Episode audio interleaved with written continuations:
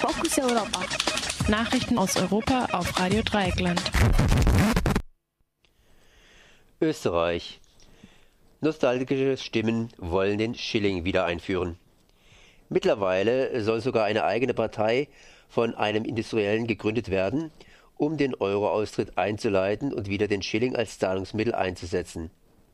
Auch die populistische Freiheitliche Partei Österreichs möchte diese Idee in ihrem kommenden Wahlkampf einsetzen. Die österreichische Tageszeitung Die Presse stellt klar, dass der Schilling gar nicht eine eigenständige Währung war, da es sich bei der österreichischen Währung um eine maskierte D-Mark gehandelt habe.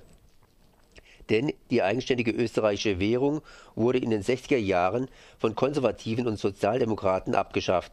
Da Österreich vor allem von seinen Exporten abhängig ist, würde ein Austritt aus der Eurozone wirtschaftlich betrachtet wenig Sinn machen.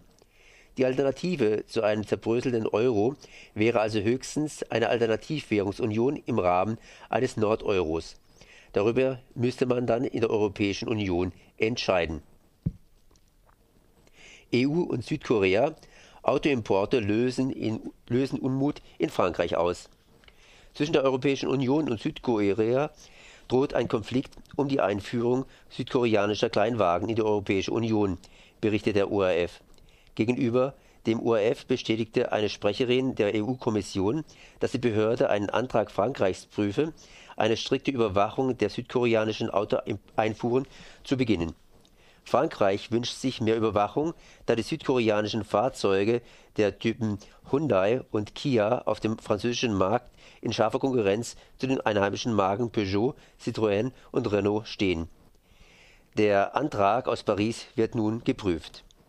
Im Juli 2011 trat mit der Europäischen Union und Südkorea ein weitgehendes Freihandelsabkommen in Kraft.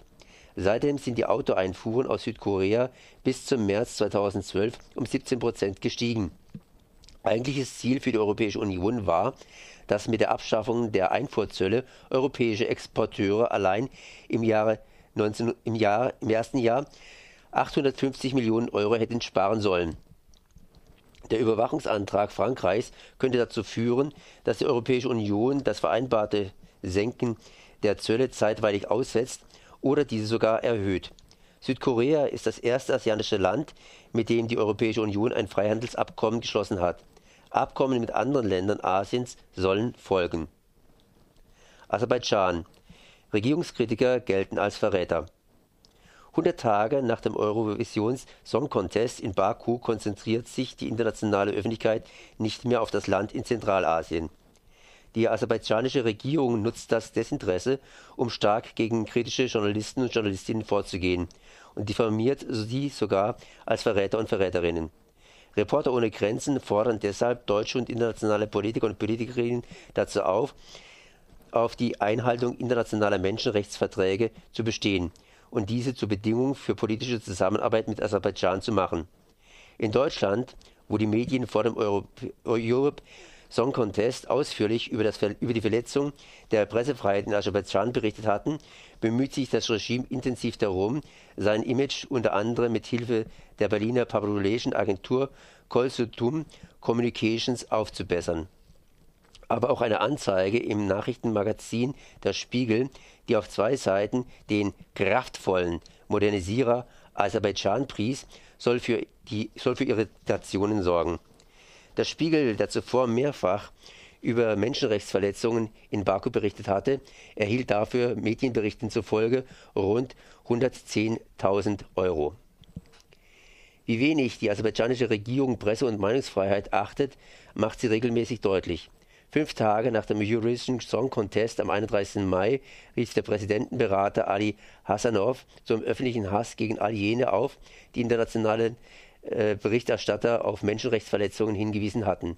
Präsident Ilyachem Aliyev bezeichnete die Aktivisten bei einer Regierungssitzung am 11. Juli als Verräter der Nation.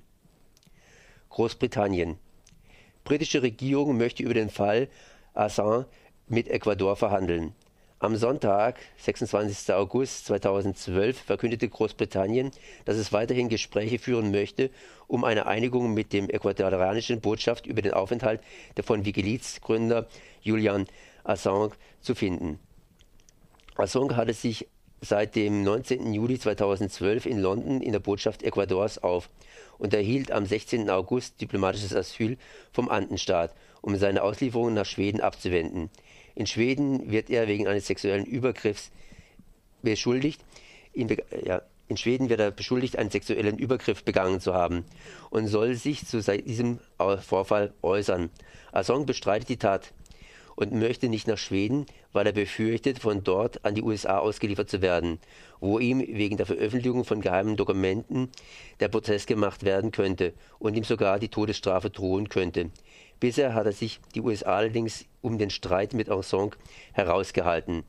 Der ecuadorianische Präsident Correa hat sich bereits für die britische Geste bedankt.